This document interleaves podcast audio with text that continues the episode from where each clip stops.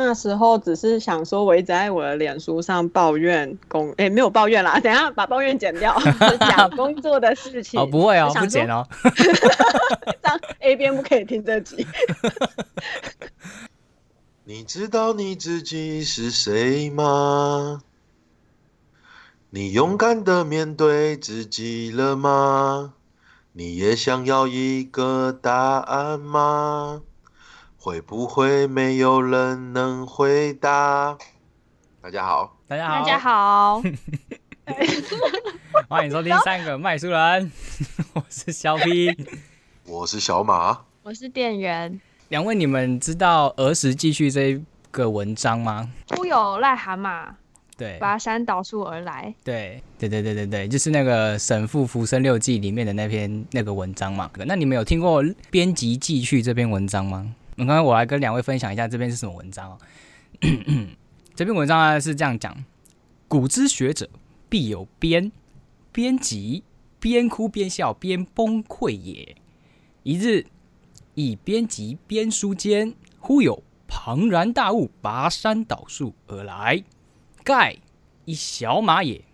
编年幼，哑然惊恐，捉小马编数时，驱之别院。OK，听完这篇文章，你们有什么领悟吗？小马还好吗？为什么都是小马？听不太懂哎。我相信聪明的听众哦，听到这一段莫名其妙的开场，就知道就是我们以往的书店三缺一的开场。每次开场都我都讲一些莫名其妙的话。好，没错，我们今天书店三缺一邀请到来宾，出版界里面最会鞭打你的学姐，人称编辑界的黑木华，让我们来欢迎。B 边，耶！嗨，大家好，我是边笑边哭的 B 边，而且我终于知道为什么每一个来宾 一出场都在笑，憋气憋很久，憋超久，刚刚还要把麦克风握住，要不然你就会一直录到某一个人那边就是抽泣的声音。好，那我想要先问一下 B 边，就是我们知道你都是编辑，那我想问一下，就是除了编辑之外，有做过其他的工作吗？还是就是你其实刚出社会一出来就是一直当编辑到现在这样子？我一开始是编辑，然后当了快三年，然后转职行销，当了一年多。等到你们播出的时候，我就是无业游民。我都是同一间出版社吗？行销不同间。我相信应该会有蛮多听众想说，哎，你为什么会突然想转行销？那这部分我可能就晚一点再问你。在做编辑的时候，创立了粉砖。那创立粉砖的原因是什么呢？那时候只是想说，我一直在我的脸书上抱怨工，哎，没有抱怨啦，等下把抱怨剪掉，讲工作的事情。哦，不会哦，不剪哦。当 A 边不可以听这集。没有，就是那时候就一直在讲工作室，然后就想说，哎，会不会有些朋友觉得很烦？就是你工作室干我屁事，所以我就想说，那创一个粉砖好了，那你们想看的人就来按赞，心血来潮。那时候好像才当编辑三个月吧，然后就心血来潮就创了一个粉砖，就三三个月就开始有了抱怨，抱怨嘛，就说是 有些快乐的事也会写上去啦。啊，工作心得分享，三个月就很多心得分享，OK。对对对，而且因为那时候就是。根本研究所大学根本就没有上过什么编辑课啊，所以就从做中学，就想说啊，那不如把这些事情写下来，那以后就看到的时候应该觉得蛮有趣的。学校应该不会教你怎么当编辑吧？就是，其实我后来有去看，有些学校真的有在教。是哦，没有，但大是什么编辑学程，还什么出版什么学程？哦哦，是哦，他们有这种选修课，是有用的吗？不晓得，因为我是硕班，然后有一次。就是很好奇，然后我就去查了一下，我就哦，真的有这个课哎，可是来不及了，因为我根本不是念淡大，然后也已经不是大学生，根本来不及去修这种东西。嗯，但是在业界遇到九成九的人是没有上过，没有上过那门课这样。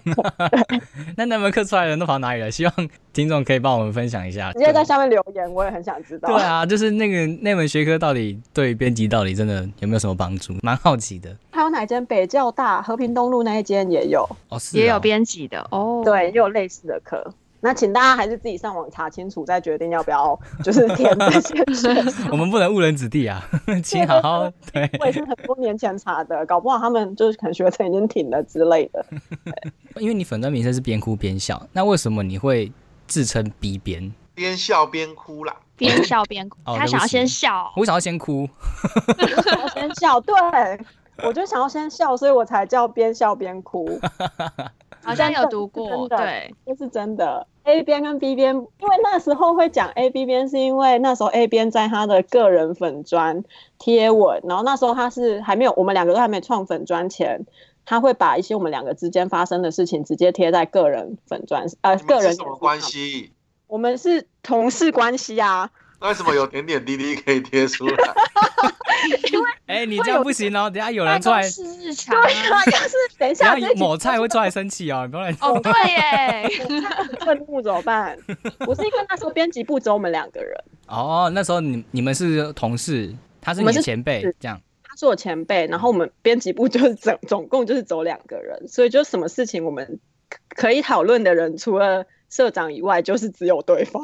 对啊，然后他贴文的时候又觉得，嗯，这种有点小丢脸的事情，还是不要讲出是谁好了，然后就用 A 跟 B。可能朋友留言就是说，哦 A 边 B 边，然后就开始 A 边 B 边，因为它只就是只是简称这样而已，所以我才说我们差一点就会变成是甲边乙边。然后为什么们想到公与受啊？不是 为什么啊？矫正到那边，不是，哎、这就只是个代号好吗？然后怎么会歪那么远呢？真的是，好啊，那总之 A 边 B 边就这样不小心就定型，要不然我一开始在粉砖没有自称 B 边，是后来这个定型之后才回去粉砖自称是 B 边，那为什么他都叫你学姐？因为是我先开粉砖的，啊，是你先开的，我大概比他早几个月吧，三四个月吧，反正他就 所以他就开始开玩笑说我是学在粉砖的话是学姐，可是明明在工作上他其实才是前辈。哦。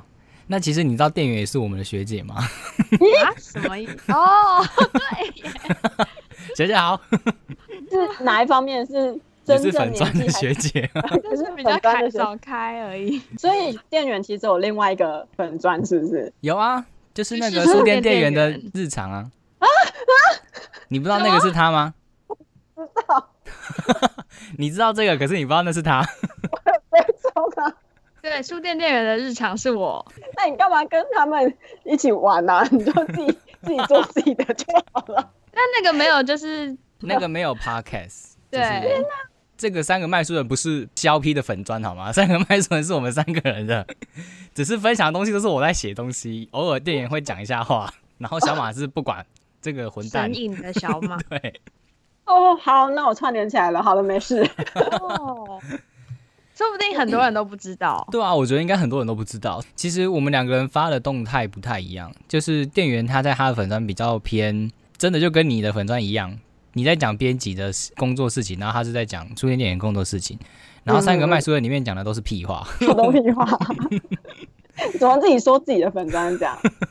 他现在有补人吗？有补补人去补你的位置了吗？有啊，一定要啊，要不然会哦，嗯不然 A A 边就完蛋了，这样。A 边崩溃。有啊，我们就不用我们其实不用约会了。后来中间，我们其实后来中间有第三个同事来啦，所以我们有一西边对有一段有一段时间是 三个人，这一边你不用 C 边出道，他有要开粉砖吗？没有啊，没有啊，所以就有些朋友也会叫他 C 边，但是他好像没有很想要接受莫名其妙。好奇怪，我想要叫饼边不行哦，你们一直叫我 C 边，关我屁事！对啊，关我屁事。丑露脸，你们要抽到四十八个吗？为什么就好像蓝边战士，然后 A 边是红色的火焰的战士，然后 B 边可能是粉红色，然后 C 边就是一个黑色或是蓝色之类的。那这样我们要凑五个，知道吗？编辑战队，我无法想象 A 边穿那种连体的衣服。不用想象，为什么要想象？五月书展的时候，我们帮他租一套，那这样你也要穿哦，我不要 你是他的战队其中一员呢。让他去那边直播，然后穿那个脸就不会露出来。我觉得他到时候在下面留留说肖 P 小马你们也来穿，哎、这样刚好五个，你们三个。啊，那这样我就负责拿那个直播架，你你可以当智多星退，你可以当那个机器人。嗯嗯，不要嗯，把它退出。所以现在公司里的人都知道你就是那个粉砖。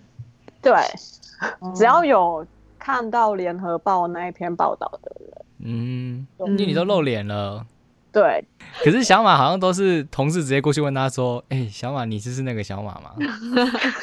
小马的辨别度很高呢。啊 你这样不能跟同事去唱歌，？” 所以他是又去带小孩了。对，我哪有带小孩？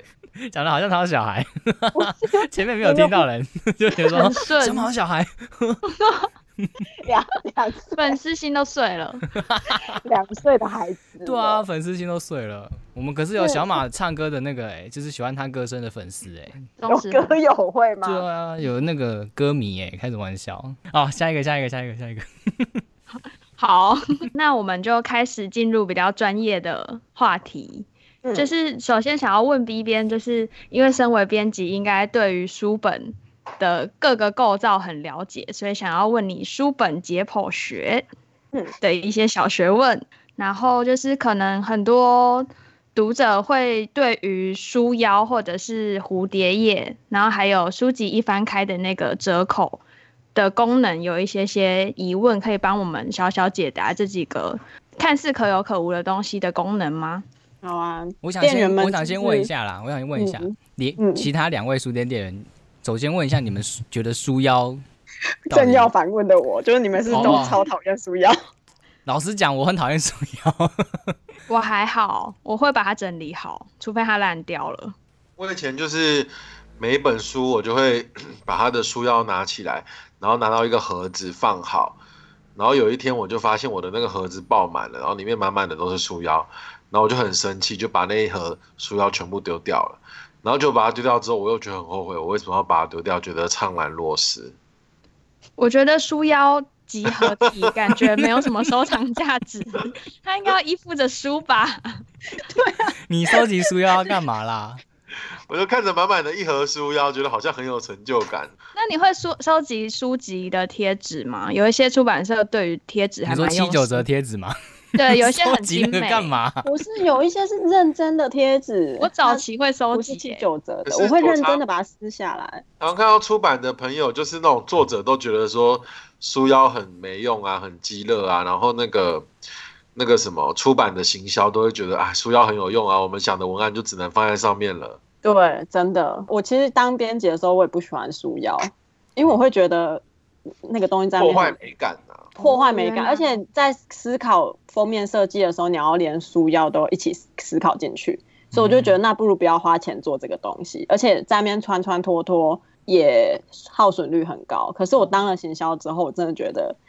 天呐，我们能讲话的地方就走这里哎，什么发表会啊、推荐人这边找的要死要活，而且现在书腰都做的越来越漂亮，都跟封面融合为一了，让你舍不得丢它。对啊，所以可是有些的出版社还是就是做的很鸡肋啦，只是为了广告而做的那，只是为了就是肌肉酸痛的时候消除疲劳。不是不是那啊种鸡你要怎么消除疲劳？肌肋。肌肋。但真的书腰对我们要放什么新书发表会是真的只能放那上，就是有一些时效性的东西，嗯，就是只能放上面。除了新书发表会以外，例如说有些推荐人可能他有一些名气的，或者是他是。在某一个推荐人看了这本书，就是他是可能出版了半年以后他才看，然后突然因为他的推荐大卖，我们会帮他做一个他的特别版的书腰。听你这样讲，我想到好像有一个什么蔡依林还是谁看了某本书，然后出版社也是把它紧急印在书脆弱的力量啊！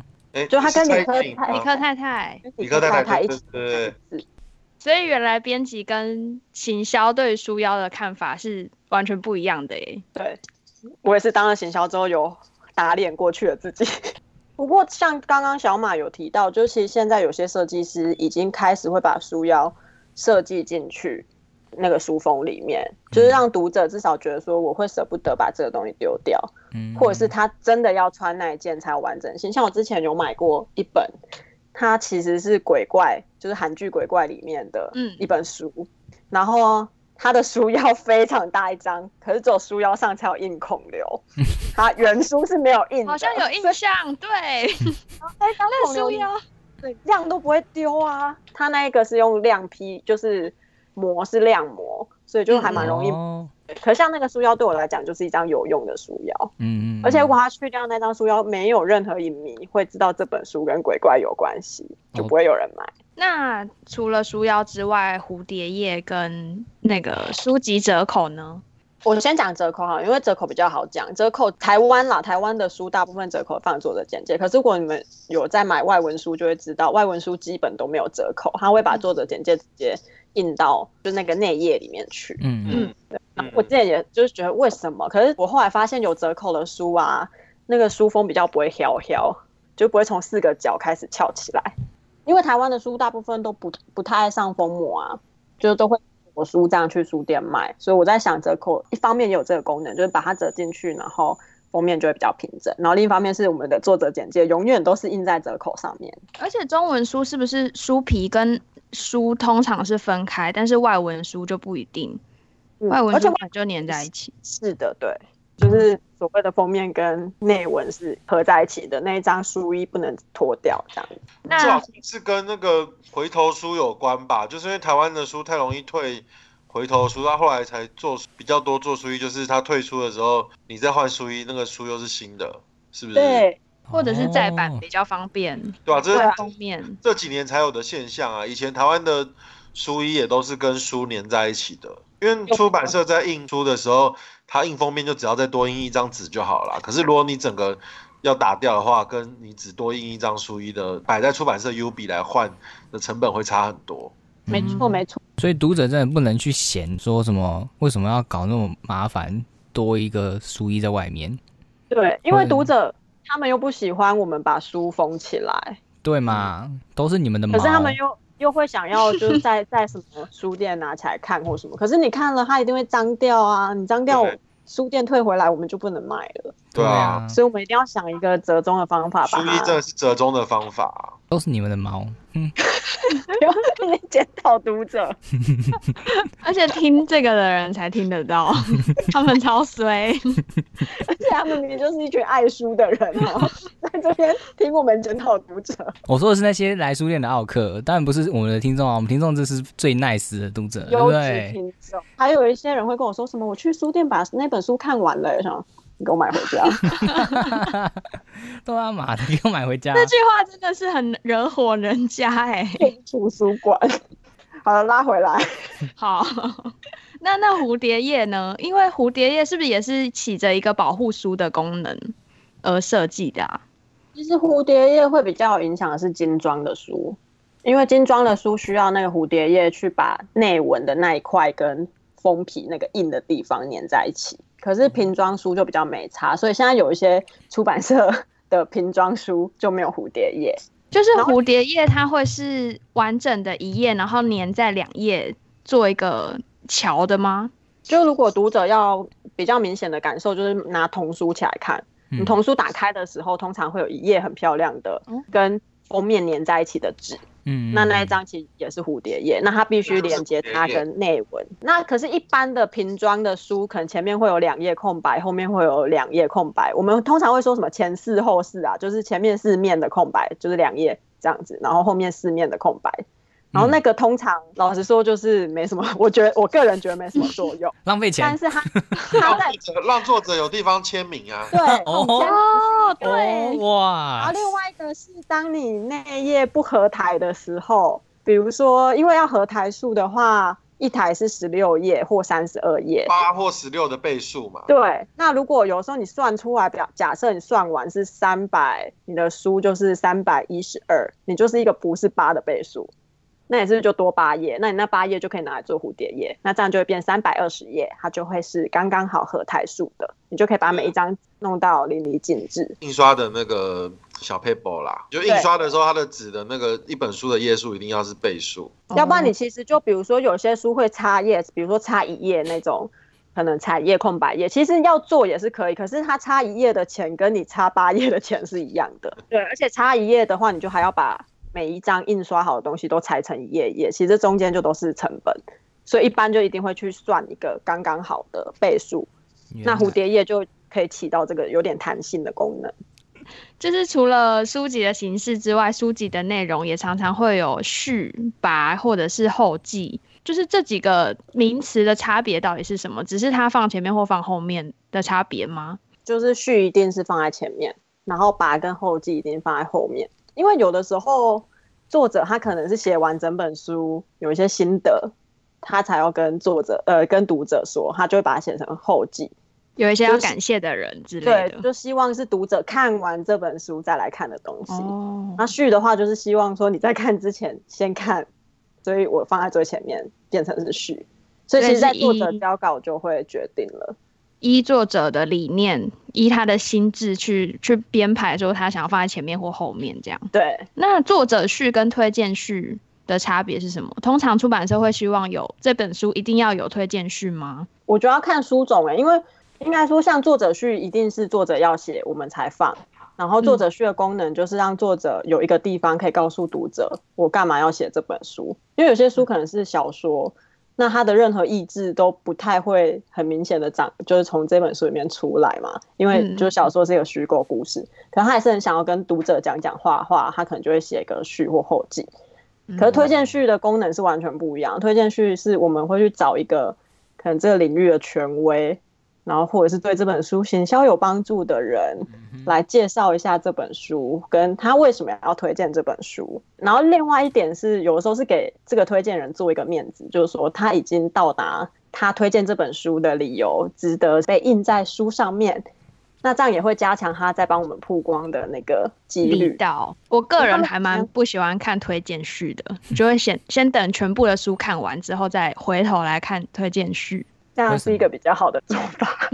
因为推荐序有时候里面会有一些内容的陈述，或者是太 detail，就是有一种暴雷的感觉，或者是对这本书有一点先入为主的想法，所以我比较喜欢先进入内容。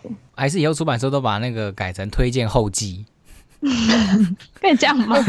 可是说到这件事情，我们就曾经被推荐人说不可以放在最后面，为什么？想放最前面，因为就像刚刚店员讲的，就是那一个内容可能会影响读者的阅读，所以那时候就希望这一篇介绍的文章应该放在整本书的最后。放出来之后，那位推荐人就非常的不高兴。哦，那假如之后遇到类似的状况，还是我们就是出版社都可以在前面推荐序先下面先挂号写有雷慎入，先画防雷线有没有？就是跟贴对对对太幽默了吧？以下防雷线。那就直接空一下防雷页，就嗯，下面这篇文章第第几页到第几页有雷，请跳第几页？对对对，蛮幽默的感觉，会有卖点，就会有一个创创新的写法。是不是？点子送你们了，各位编辑。哦，下一个，下一个，下一个，下一个。因为我们那时候问的 A 边是比较偏人的那个面向，那我们是想要问的是比较偏作业面的这个面向，也就是当编辑拿到了作者的稿件之后，呃，你们会润稿跟排版，一直到那本书出版，这之间编辑的那些细节的工作到底有什么呢？拿到初稿之后先整理，然后格式问题，大部分九成的作者不会用标点符号，对啦，对，或者是硬 硬要用引号做书名号，然后嗯硬要用半形标点之类，然后数字横排直排哦，数字超烦，因为如果要做直排书，你就要把所有的数字所以嗯九成的作者都是才哥槟榔的才哥，对他们的他们的点点点永远只有三个 点，而且是那个半形的那种。我刚刚听不懂小马的梗。才哥槟榔是什才哥槟榔么？摊啊，才哥专业槟榔摊啊，你们你们到底是哪一国的人呐、然后的才哥是什么意思？才哥就是他上脸书打才哥发财的财槟榔摊，对，然后他每一句话哦中间都要三个点，哦，原来如此。所以他出名的点是在这个吗？他很出名啊。下面的下面的留言也都要三个点。好累哦。他的粉丝就是要这样跟他互动啊。然后要叫跟有槟或狼这种一样，比如说彬彬有礼，然后都会改成槟榔的，超多人按赞的哎，很红人家啊！你们这些很红哦。你们这些人哦，哎，他有六万个粉丝哎，比我们红。多哎，你们如果邀请到才哥我们应该会爆红吧？卖对卖书人，马上爆红。台哥有听到吗？那个人的脸是真的是他吗？我不知道，而且他都他都是发一句话而已，其实他很厉害，我很喜欢他。我最喜欢现在最喜欢的就是他跟无所事事小海豹，哦，真的超可爱。那贴图我都马上就买。好，请继续。从拿到稿开始，就像你讲要润稿，然后嗯除了润以外，有的时候我们甚至要调整它的架构，因为有的作者写作是没有逻辑的，除非是文学作品、小说之类。如果是散文，其实你也要给他一个逻辑嘛，就是要分分个几个 part 这样。嗯嗯嗯，然后，因为现在很流行，就是比如说这个人可能写粉砖，或者是在哪边写东西，写一写，或 IG 写一写，然后就去邀请变成作家。嗯，他的东西通常是杂乱无章的，嗯，对对，可能讲友情，就讲亲情，什么哇哥一大堆。可当你收到一个一个档案，可能五十篇他的文章的时候，嗯就不只要润稿而已，我们要先给他一个大架构，然后再去跟作者讨论，哎，你觉得这个架构可以吗？好，不可以，然后再重新调整。好，可以了不。一定不一定是他交出来的稿子是那个顺序，有可能他是交五十个档案 Word 档然后你把它找成，比方说类似主题的放一篇这样子。对嗯对对，这是一个要做事情，或者是还要，甚至有时候是要太除一些跟这本书有点格格不入，因为有些作者他会觉得说，哎，我这篇文章写的很好，我想要放进去，可是他跟其他四十九篇文章就是不符，有时候甚至要做删除或者是增补。最近在看骆宇军的书，然后他就是感觉得出来，编辑有特别把其中一章，把骆宇军所有在讲小狗的文章都特别挑出来，变成一张，然后那一张就是在讲小狗。就是其实是编辑在做，然后像 也是，我那时候 A 编给我的指令是，你去把 在网络上所有发表过的文章找出来。哦，不能请他直接给你吗？对没有，因为那时候他跟他谈的就是，哎、学长，我们可不可以把你的文章集结起来，然后做一本书？嗯然后就但是后来他网络上的文章是不是都很多都没有，其实没有放到书里嘛？因为我们删掉了大概我原本找完的，大概还可以再做一本吧。可以做个下册。对啊，所以就编辑其实有，其实，在书正式排版之前，大概会有一半以上的时间啦，我觉得是在整理那个稿子，因为你会希望他在排版之前那个稿子是最完整的，再去排版，要不然排了之后就会疯掉。如果排了之后又再改动，就会疯掉。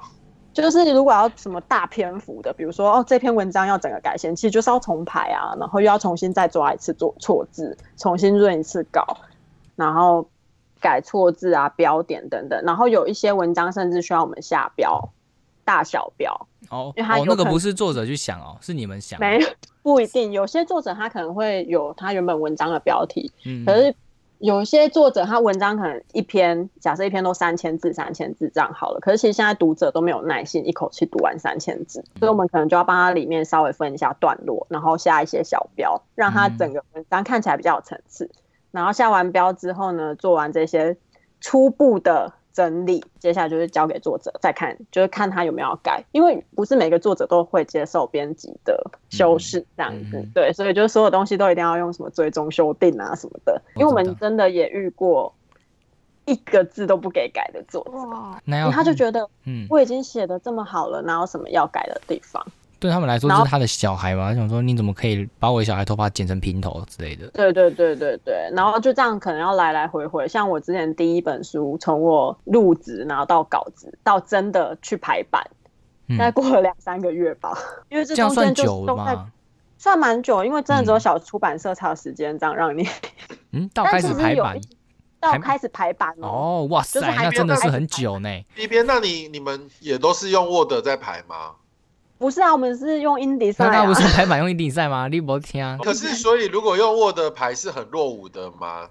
就是不太，很难不怎么好吧？因为 Word 它本身的功能它就不是一个排版软体，它是一个是问题是，作者不可能交给你的稿子是英底赛的格式嘛，哦，他千万也不要交 InDesign 的格式给我，会更会更难用。对，会更复杂。该搞是交一个纯文字档，哦，就作者的档就是比较单纯，是不是？对，但是因为有些作者他就不理解从 Word 到 InDesign 的这个过程，哦他们就觉得为什么你花这么多时间在搞这些？对，就觉得啊，我 Word 都排好好了啊，那些大小字级都 OK 了？为什么要重来？没有没有，可是你那个东西到后续，比如说转档完，然后可能去制版，就会出现一些问题。而且像有的有的作者，他以为换页就是一直按 Enter Enter，然后把那那一行文字换到下一页就好了，然后他不知道只有换页符号，而且如果你一直按 Enter 的话，那个换页符号都会跑掉。而且后面就越跑越远，对每对，页都要调整，所以就还是用专业的排版对软体，所以还是让后续专业的来比较不会对，拍办完就开始删教嘛，就是这个大概就是大家比较熟悉的嗯流程。可是在这过程中，有别的事情要开始进行嗯处理，比如说封面啊，要开始做封面，嗯，然后你就要开始想这本书，因为毕竟已经看过至少一次了嘛，嗯，然后想要什么封面，跟封面设计师讨论，跟作者讨论，跟你的上司讨论，跟老板讨论。哦然后你就要统筹这些人的意见，然后去跟设计师说，哎、我希望这本书做怎样的封面，然后要找很多嗯呃想要的那种风格给他看。然后在这之前，还要先确认哪一个设计师哦，因为像我们是找外包嘛，嗯所以我们可能有一个设计师 list，然后我们就要开始决定说，哎、这本好像比较适合谁做。有些设计师还要敲档期，嗯 你要先让他知道说，哎、我这本书几月要出，你有没有空做？所以就要开始处理这种很行政方面的琐碎的事情。对，嗯然后封面是一个，然后另外一个是如果作者要办什么发表会啊什么的，假设公司里有行销，像我现在的公司有专门的行销，其实在编辑还在编书的时候，他就要开始跟行销讨论，嗯，哎、这个作对对对，嗯需求，然后就要把大家嫁接起来。所以嗯编辑其实是一个不断要跟不一样的人沟通的一个环节，因为当作者之于你这间出版社，其实他认识的就是编辑嘛，嗯所以他有任何的需求，他一定是先跟编辑说，嗯因为他不会直接去对到你老板啊或什么，除非他是什么老板的朋友，所以就我们一直要在这个中间。怎么讲？扮演一个有效沟通的桥梁，然后又要来真是太辛苦你了。就其实越大公司就越会有这样子的状况发生，因为每个人都有对他的就对这本书的想象，那大家都希望把这个想象放进去，然后嗯编辑就在这中间做取舍，嗯然后有时候还要安抚一下作者，安抚一下社长，所以就是在校稿过程中还有这些琐碎的事情要处理。对，最后的校稿就是等于做杂事。校稿之余要做 OK，就真的不是什么一天八小时都在那边看书，因为很多 很多人都会以为我们是一天去上班就都在看书，没有，你大概真正认真看稿子的时间真的非常的少，非常非常太多琐事了啦。对。尤其当电话一直响的时候，你根本没办法认真看稿稿子。嗯，大家赶快买书，你看我们那么用力的生一本书，然后卖三百块，还被嫌贵。那像出版业有一个职务叫美编，可是其实我不太知道说到底什么东西是不是编辑做，是给美编做。那如果像你们说一个出版社规模这么小，只有两个编辑，你们还会有所谓的美编吗？就是编辑要怎么跟美编合作？我现在的出版社有美编这个部门，然后以前的没有，因为就像你讲，只有两个人嘛，所以我以前都是外包给接案的美编做。所以也不是编辑自己把美编的事揽来做。有些出版社会，可是基本的排版会。可是如果是太复杂的，比如说图片很多的，然后或者是要做那种比较特殊的版型啊，让整个有比较有设计的风格，其实编辑还是比较凌驾专业，还是让设计跟美编去做会比较好。嗯，对所以就是美编其实要主要负责的是一个是封面设计，然后像我在前公司封面设计跟内文排版会是分开的，就是会有一个人是专做封面设计，然后会有另外一个合作的伙伴是做内文排版。那其实排版的工作还是让专业去做，其实速度会比较快，除非是本来就已经会排版软体的编辑，要不然其实像我们自己摸手哈，或者是还要另外去学习的话，会蛮慢的，因为他们在排版有的真的很快，他们拿到文章、拿到图片一落版，可能一个上午就可以给你。那你在那边自己弄老半天，其实就是效率也不好。那我们下一次就要一个出版社美编来跟我们聊天好了，他们应该会觉得编辑超讨厌的吧？他们最讨厌我们听说这里可不可以大一点点，他们就觉得啊是是要多大是要多大？几集你现在讲 要大几集，用什么字体？真的，这么精确吗？没有太凶啦，就是他希望是明确一点的，因为我们常常下一些很模糊啊，比如说，哎、这可以在左边一点点吗？到到底是多一点点？好好，这哎、这个蓝色不太蓝，这支红笔不太红，对，对看色票，你现在就去看色票。其实这种要改的东西，应该不是编辑吧，应该是总编要求的吧？对对，通哎，作者还有作者，因为我觉得这个封面有点，嗯，跟我书的风格不太一样，嗯，对对，很抽象，然后或者是什么，我看不出来这个封面要代表的意思是什么，这种评语设计就会暴走。然后哎，我希望有一个清新的感觉，怎么清新吧？清新。这本书我要做文青风，装潢吗？好难。装潢。我跟你说，你们要是请设计，我觉得他们真的可以抱怨，可以做七集。有没有推荐一点的？就是很爱讲干话的设计，推荐给我，我来找一下。讲干话设计哦，等下哎，就在节目现在有很爱讲干话设计，赶快扣印进来，赶快扣。底下留言，底下留言。啊好，所以那个我们刚刚你讲讲完那个三教教排版教稿之后，那接下来的话呢？接下来等到真的都作者都不愿意再改了，对，三教或 N 教结束之后，然后封面也做好了，就要开始联络印刷厂、纸厂、制版厂。那纸厂就是你在印的过程，你在做的过程中，你就要开始讨论说这个要用什么纸，要选纸，然后要选封面纸跟内页纸。那如果复杂一点，有可能里面有彩页分开的，你就要选封面纸、内页纸、彩页纸。那如果又有做书腰，要再选一个书腰的纸。对，那如果这本书有做赠品，你要选，比如说赠品明信片或什么的，你要抽空又去做这件事情。嗯，然后或者是有做特别版、作者签名版啊，什么啊这一堆就有这些零碎的事。然后等把这几个厂制版厂先联络好，然后制版，制版完要看清样，就是制版厂那里会印一个。很像书的东西给你看，像我们以前合作的制版厂，它是用一个有点亮亮的纸，它其实不是你最终的内页纸，然后它会先印给你看，然后那个装订的方式会是我们刚刚前面讲的，就是十六页一台，它要让你确认这样一台一台的有没有错，因为有时候你制版如果一个版制错的话，页数就会跳掉，那你这样印下去的时候装订。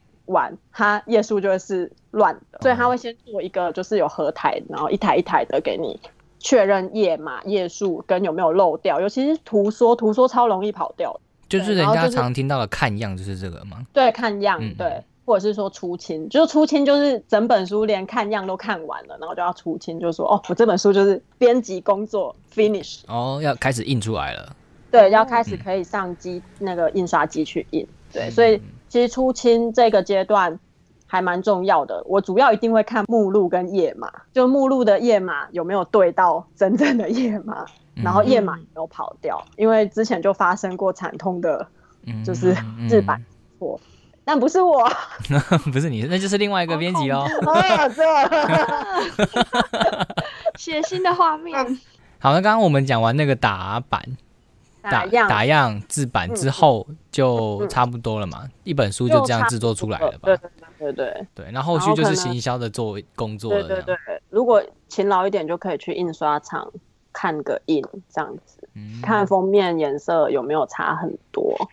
好，那接下来就是刚刚我们在前面 B 边有讲到，就是你一开始是先做编辑，后来转成了行销。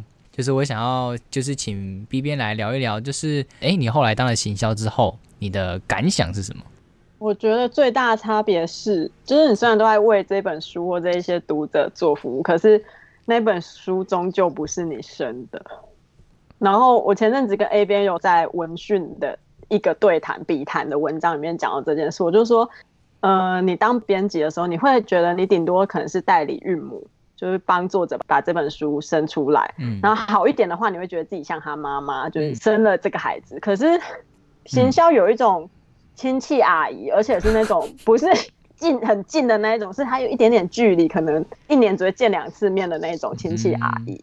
然后这种亲戚阿姨，就是你也很想关心这个小朋友，可是就是那个身份总不是很合理的那种感觉，总觉得跟这本书有点。隔阂，然后我就会对这本书，可能我有我的期待是怎样，可是行销基本上你的期待可能顶多只会放在书腰或者是这本书的赠品，然后只是它不是一个很具体的呈现在这本书上面，对，然后做什么东西好像也都是很抽象的，就是那时候当编辑会有一种很具体的快乐，当你拿到书的那一刹那。你就是完成了一个作品的那种感觉，可能有点像现在小马就是觉得小孩在那边哭，我就不能好 应景哦。妈妈把小孩交给你了，你就是帮忙带一下，可是你真的能决定他的人生吗？不行。然后他真，可是书就最终的价值还是要卖出去啊，所以那时候就想说，行销还是一个很重要的环节，所以应该去学学行销在做什么，会比较对我有帮助。就对于我以后如果又要再回来当编辑的话，比较有帮助。所以你当初就是只是想要更加了解一些行销的概念，嗯，还有就是如果是专职的行销要做什么事情，所以才会想不开这样。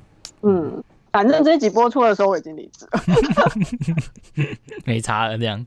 那你之后当完行销，因为你现在也刚刚也说，其实你已经离开不再做行销，那你之后回去当编辑吗？还是你想要再尝试不一样的工作？呃，甚至是离开出版界去当别的行业吗？嗯，现阶段不会离开出版界。然后我之前很想找一个工作是书店采购，对，但是大部分的人都叫我不要想不开。有一点，就因为听了很多知名网络书店的采购压力有多大，我原本想要去找这方面的工作，可是多了解一下之后，就觉得采购还是距离我理想的这种出版的工作比较远一点。采购主要还是在分析数据为主，他还是因为还是回到一个他是零售业啊。哦，我原本想去当采购，是因为我觉得这样我就可以把整个。流程都乱过一次，就从一本书的制成到一本书的销售，我就可以全部都跑一次，然后最后就可以开书店，然后就耶，然后哇，看到你们三个这样，我就哎，不要开书店好了，我可能会杀了读者。不知道啊，说不定独立书店比较好啊，I don't know。对啊，是吗？我觉得奥克应该。我觉得奥克比较不会去独立书店，因为喜独立书店就是喜欢这一间书店的特色的人，我觉得他才会去，对，才会去那个独立书店。哦，对啊，那个连锁书店，因为连锁书店就是到处都是嘛，所以就是我觉得不太一样，对吧？而且就会有客诉、客服这个环节，对，他们会很注重客诉这件事情。独立书店就开啊，没差。独立书店。我我钱应该应该烧不了几个月吧，我就我就要喝西北风。哎，我告诉你，我过年的时候梦一个超白痴的梦，我走进一间咖啡店，然后坐下来之后，咖啡店的老板就是 A 边，然后就是香菜走过来，我就说，哎，你们两个怎么在这边开咖啡厅？然后 A 边就说，没办法啊，就是出版业不赚钱啊，然后就是如果要。结婚的话，我就一定要，我就一定要赚钱。然后我就说，哦，是哦。然后现在都对啊，我他想要来这边，我就跟着他来啊，这样。天哪，好完整。然后就哦，不错啊。之后他们就是帮我弄咖啡嘛，弄完咖啡过来的时候是你，一 边一边端咖啡过来，说，哎，你怎么在这边？他就说，啊，就追随他们过来啦，因为出版业不赚钱啊。然后后来就是你们就是三个人过来说，哎呀，小品你现在在干嘛？我就说我在画赖贴图赚钱。我说什么东西呀？超莫名其妙，而且很完整诶。他们为了要结婚，就是一个就是一个非常有可能性的一个梦，你知道吗？很有逻辑。而且但我就是当工读生，哎，很不错，谢谢你。哎，这段会剪进去吗？就逼他们一定要听这段啊。而且那个咖啡店后来我发现不是咖啡，它其实是独立书店，就是有卖咖啡。你看，你发现的。香菜每天都在骂的那种，不是书店的书店吗？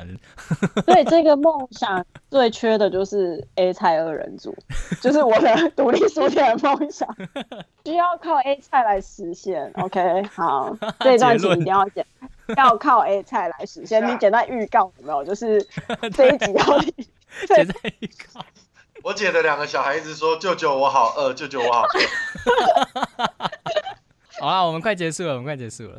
对，你要先去喂食他们吗？但你姐还没回来吗？我姐说她在楼下了。哦哦，好，那没事。好啦，我们接下来下一个，就是因为现在啊，大家都一样，都是觉得啊，出版寒冬什么时候才会回暖？